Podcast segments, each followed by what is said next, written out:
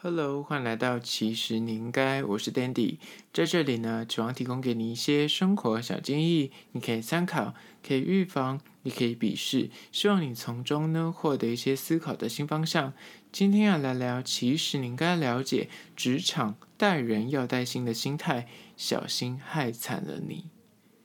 有别于就是私领域的那种朋友的友谊，工作上的人际关系呢，有时候就多了那么一层利益关系上面的纠结。所以在职场上面，很多人讲说我们要交朋友啊，我们就是那主管跟同事之间要带人要带心。但是有时候你也知道，友谊在职场上面就会贬值，就会不刚。在实际跟你的同事或是跟你的主管深交之前，有些问题你可能要扪心自问，好好的审视一番，不要。再步上一些然后别人的后尘，或是默默的惹祸上身而不自知。所以今天来聊聊关于说，如果你要在职场上面交朋友的话，要注意什么事情呢？那在实际进入主题之前呢，来分享一下，就是我今天没有想要讲影评，就单纯讲一个短评，关于说骇客任务这件事情。骇客任务这部片呢，对于真的是很年轻，maybe 十九、二十岁的小朋友。那时候他们第一集刚上映的时候，他们才刚出生吧？因为我记得是一九九八年那时候才上映第一集。那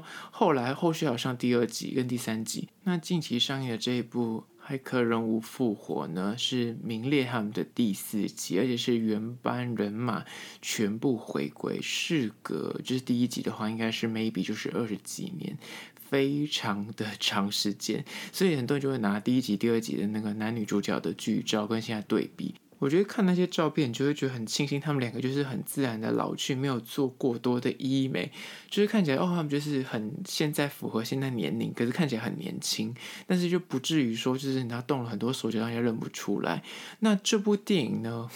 我没有想要就是分享他的影评，因为我觉得我没有办法评论这部电影，我单纯只是以我个人的观点，我看完之后，我就是对比一二三集，我是蛮喜欢，但是第四集呢？我个人就觉得它的剧情真的是前半段是有点拖，我是很少会在电影院就是很困的人。那除了是那种就是永生树，或是像聂隐娘这种比较节奏慢，就真的会让你比较有点想睡觉之外，永生树如果你失眠的话，我真的大推你去看永生树，你绝对会秒睡。它就是个 Discovery。然后如果是聂隐娘，我觉得还我还我没有睡着，聂隐娘我我还是没有睡着。但这部片。骇客任务，我就是真的前面都好困哦，异常的困，然后到后半段才觉得打斗场面才醒过来。我本身是可以看很多那种很很艰涩、很无聊、很呆板的文艺片，但这部片，嗯，就跟我当初想象的骇客任务不太一样。但是我觉得一定有一部分人很喜欢他的世界观，但是我个人，因为他跟元宇宙有点相关，但我个人就是觉得很像，就是还好。我真的很少会就是在就是评论的时候讲还好这两个字，但是这部电影我真的觉得。嗯，就是我个人呢、我个人的观点是不喜欢。但是就一个，如果我看过一二三集，不管怎样，我还是会看第四集。就是不管今天我看影评如何，那我还是会去看第四集，因为我觉得这是一个完结。所以你看这部电影，我就并没有把它打在我的标题上面。我单纯就是要跟大家分享，我就个人觉得还好，结束。我没有要分享任何我的心得，单纯就是觉得说，嗯，如果你本身还在观望，说你会觉得很期待这个很大场面的动作片，它的电影的最后面在四分之一有这个东西，但是。前面四分之三，我个人就觉得说，嗯，就跟我想象有点不一样。但就是如果你是死忠的骇客任务粉丝的话，当然还是会觉得有必要一看。就我之前也是这么觉得，我就觉得不管怎么样，它是我青春的一个时光，我想要做个完结。所以我今天就算非常的诚实的告诉大家我看完的心得，因为我觉得后来有些网友会私讯我，就跟我说，哎，我的影评啊，或者是我的写法，好像。跟大家想象的影评不一样，我是跟他期待中那种很专业的评论不太一样。但是我个人就是做 podcast，我并没有要做，我不是追求那个电影专业影评，就是我说我才会挂不负责影评。那将这部片，我真的是对他比较无感，所以我并没有想要认真的去讨论它，是单纯分享我看完的心得。而且我觉得我并没有收费，我是自己花钱去看电影。那很直白的告诉大家，直观的想法是这样子。我觉得大家应该也想要听这种比较真实的吧。如果每一次我都推荐，那即便就是这个烂片，我还讲好看，那这样也是不够 real。所以我希望我之后可以朝这个方向迈进，就是如果好看就好看，不好看就就是平淡的讲过去。但这部电影，我觉得给他一个平淡的分数。那外差一下，蜘蛛人。蜘蛛人就是评价现在非常的好。那我没有要爆雷，我个人看完之后我也是喜欢的，但是我也是必须说，它的前面的节奏也是有点拖，但是后面就真的是 Bravo，就是。啊，很棒！我只能说很棒。那还没看的，赶快去看。好，那回归到今天的主题，就是职场带人带心的心态呢，小心会害惨你。第一点就是，你把对方当朋友呢，就是讲话很直白，从来不藏私，把对方当你自己的死党，这个有可能会衍生出个问题，就是。讲话太直接，对方可能会往心里去。什么意思呢？你知道，在私生活里面，我们跟我们自己的朋友讲话，跟我们的死党，或是跟我们的老同学聊天的时候，因为基于一个我们没有像在职场上面有所谓的利益关系，你懂吗？你有你哪怕在工作上，你跟你的同事在要好，跟你的主管在麻吉，但是还是就是存在着友谊之间的界限，跟你的就是自己的国中、高中同学，或是你从小到大的青梅竹马的朋友。有还是有点不一样。举例来说，你可能可以跟你的老朋友，就是你自己的国高中同学啊，或是你有从小一起长大的那种死党，就是大抱怨你们公司老板的事情或同事的事情。但同样的话，如果你不加思索的跟你的同事或跟你老板抱怨，很可能就会因为过于直接，然后不加留意，有时候就会流于一种说者无意。听者有意的误会，因为你知道环境这件事情，你今天跟一个完全跟你不同环境的人讲，就跟你的朋友、跟你的同学讲，他们没有跟你在同个环境工作，所以你再怎么讲，他们其实就不会有利益上面的往来，也不会往心里去。但是他是同事或是老板或是主管的时候，即便你讲的这件事情跟他无关，但是因为你们环境是在一起的时候，他就会莫名其妙听去。比方说，你说我真的很讨厌那种工作就是不认真的人。你这句话其实可能 maybe 在讲别人，或讲你的主管或老板，但是听这句话的同事，他有可能就是会听骗，说你是不是在暗示我什么事情？如果他是那种比较容易想很多或钻牛角尖的人，就可能产生误会。那更不用讲，如果你跟他工作上明明就有很多的密切往来跟合作，你就很难去切割你的公领域的权责跟你私领域的情绪。有时候你就很难去分开这两个东西，所以变成是你有时候你想跟他抱怨的事情，或是你跟他讲，就是你把他当成是自己的朋友，但是他是你的同事，因为你们两个身处同一个职场环境，他有可能就会把你的话曲解，或是往心里去，但是可能你明明不是讲他，他就会对号入座。所以第一点就是你要小心会害惨你的原因，就是你讲话直白，你觉得你不藏私，你把同事当朋友，但是讲话太直接，有可能对方。就会诶，以为是他你在讲他，或是暗示他，或是就往心里去了。现在第二点，关于说职场带人要带心的心态，小心会害惨你。就是二，你知道跟你的同事互加社群，或是你们私生活有密切的往来跟就是交集的话，有可能会出现什么问题呢？就是你们私交很深没有错，但是很容易会影响到你工作上面的一些判断。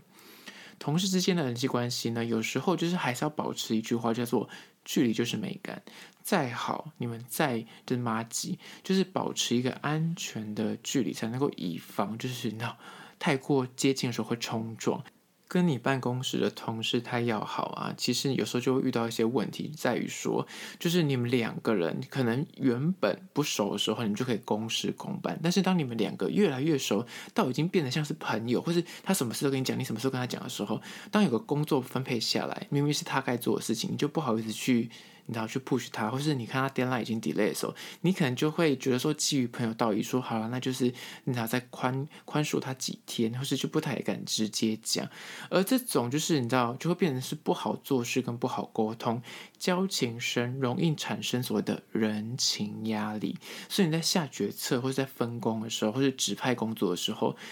其他人看在眼里，就会觉得说你们两个特别好，所以你一定会就是你知道，就是偏心，你就会不够公正、不够理性，就有这层猜想。哪怕你就是可以做到很理性的去分配工作，或是你就明明自认自己是个秉公无私的人，但是。就是其他人看在眼里，就还是会有一层的猜想，觉得说你一定有偷偷的，就是安排一些比较凉爽的缺给你好朋友，或是你就会丢包给其他人，跟你比较不好的人，就是难免会有这种小心思在那个公司里面流淌着。所以呢，如果你们私下就是比较要好，或是你们交流很频繁，甚至会互加社群，或者成天腻在一起，当然好的时候就是天下太平的时候，就是相安无事。但是当公司就是出包的时候，或是出一些大问题的时候，这时候你可能就会基于啊交情比较好，你不敢指责他，或者是你就是不敢去说他几句。亦或是反过来，到时候如果突然也要找战犯，或是要追讨责任的时候，就很容易产生所谓的嫌隙，因为可能大家你要针锋相对，互相指责。你要说平常不是跟我那么要好，现在怎么突然跳出来指责我了？就怪罪于我。那其实他可能就是公事公办，但是你心里就会觉得说，我们不是交情很好吗？你就会这种心理的压力。而这是第二点，互加好友啊，互加社群啊，然后你知道 IG、FB 都是好朋友，然后你们周末还会相约出去玩的时候，有。时候，当遇到一些公事上面的争执或冲突的时候，就会影响你的判断。在第三个关于说，职场待人要带心的心态可能会害惨你，就是三，好同事要相互协助，有难同当。这个想法是然后很理想化，但是有可能遇到个问题，就是把对方当好友，但是他是否跟你在同个频率上面，或是他也认同你是好友吗？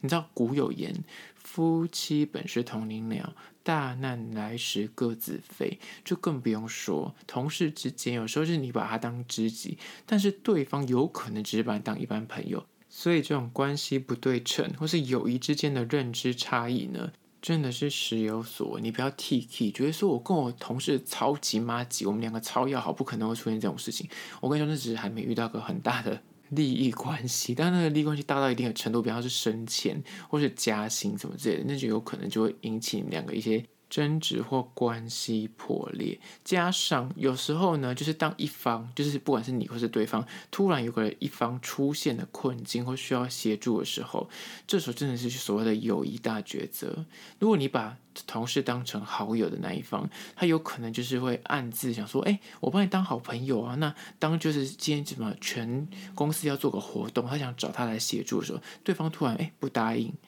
那你心里想说，我们关系不是很好吗？我们不是好朋友吗？你就会有这种质疑。那另一方可能就心态会觉得说，我就是把你当一般的职场同事啊，公事公办啊，这件事情不是我工作职责里面，我为什么要帮你呢？那不是你工作吗？你知道，就有这种思想上面的差异。有些人就是于公于私还是分得很清楚，但是有些人就觉得说，啊，我跟你就是朋友，帮一下会怎么样？所以这就是心态上的认知差异，就可能导致后续很严重，就会交恶，或是就会心有不快。而这是第三点，把你的同事当好朋友，就是有时候你就会想要就是互相协助，或是有难同当，但是你要确认一下这个对方他是否跟你在同个频率上面，他是否也把你当好朋友。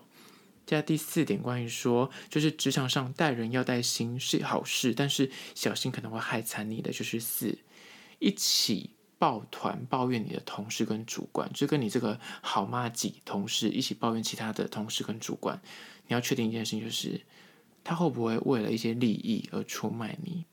工作难免就会遇到一些难关跟阻碍。此时，你的这个同事，如果你把他当就是死党老友，你就对他掏心掏肺、直言不讳、毫不隐藏的跟他讲所有的你知道小奸小恶，然后抱团取暖。这时候呢，就一味的告诉他各种你对公司的不满跟种种不适。在公司上抱怨，这是难免，就是友谊交好的时候，就是各自会帮你保守秘密，相互守诺。但是有一天，你知道，就是突然出了这样一个大问题，你们两个突然也站在对立面了，友谊决裂，或是因为一些利益而撕破脸的时候，你真的很难保对方会不会为了你，就是他的利益，或是为他的权势，就是把你之前的所言所行抖出来，然后用词来要挟，或是。抹黑你就好，比方说要挟，就是用你之前讲的话来堵你的嘴。所以，即便跟同事再好，跟主管再好，有时候讲话之前，你还是要稍微三思而后行，才不会最后你讲出来这些，你知道，就你自认说我是把你当朋友才讲出来的话，最后变成是一种把柄，轮到他手上，你就会鲁莽在背。而这是第四点，跟对方一起抱团取暖，就是抱怨其他同事跟主管或公司，你要先确定他会不会就是在背后就是为了利益而出卖你。在第五点，关于说职场待人要带心是个好事，但是有可能会小小的害惨你。就是五，职场如果是一味的追求，你想当个好同事或好主管的话，就是这一次的主题。我想要适度，否则过头了，反而会让你变成烂好人。想当好主管，想当好同事，我觉得每个人就是工作都怀抱这种心态。没有人一进一个公司就觉得说我要当个恶主管，我要当个你知道人人讨厌的坏同事，应该不可能。那大家都想要在工作上经营好人际关系的话，总是有些人呢就会把那个我要当好人这个当成他的工作的首要准则。那如果你一味的把当好人这件事情挂在你的那所有事情的第一位的话，就很容易会人善被人欺，你就会沦为就是所谓的烂好人同事，或是好说话的主管。即便大家说待人要带心，但是此话的出发点是良善的。但是如果你本末倒置，你就是一味的只想当好人，你不敢就是讲一些比较严厉的话，或是。对事不对人的话，你就是什么事情都是觉得说啊，我们就是要以和为贵，我们要把关系处理好，你知道人才是最重要的事情，然后工作的成效跟效率不重要，而忽略这些东西的话，你就是单纯只追求一个好人的名誉，那就有可能会让你成为就是所谓烂好人而而不是所谓的好主管或好同事，这个要分清楚，不要就是一味的觉得说啊，我想维系好人际关系，我想工作的氛围是好的，我就不太敢去骂同事。啊，你身为主管，你也不敢去啊下一些指令，去严格要求你的下属。那其实久了之后，你反而是对公司有害的。这个你要分清楚。好了，今天就分享了五点关于说职场待人要带心的心态，小心有可能默默的害惨你。想跟你的主管或想跟你的同事当好朋友之前，这五点你肯定要稍微的留意一下。那对今天的议题，如果你有任何的意见跟想法想要分享的话呢，不管此刻收听是哪个平台，快去按赞订阅。可以留言的话，也欢迎去留下一些意见给我知道。那如果有任何的厂商邀约呢，在资讯栏位有信箱，你可以写信给我，跟我洽谈。关于说，如果你是用 Apple Podcast。呢，也可以留下五星的评价，写下你意见，我都去看哦。好啦，就是今天的，其实你应该下次见喽。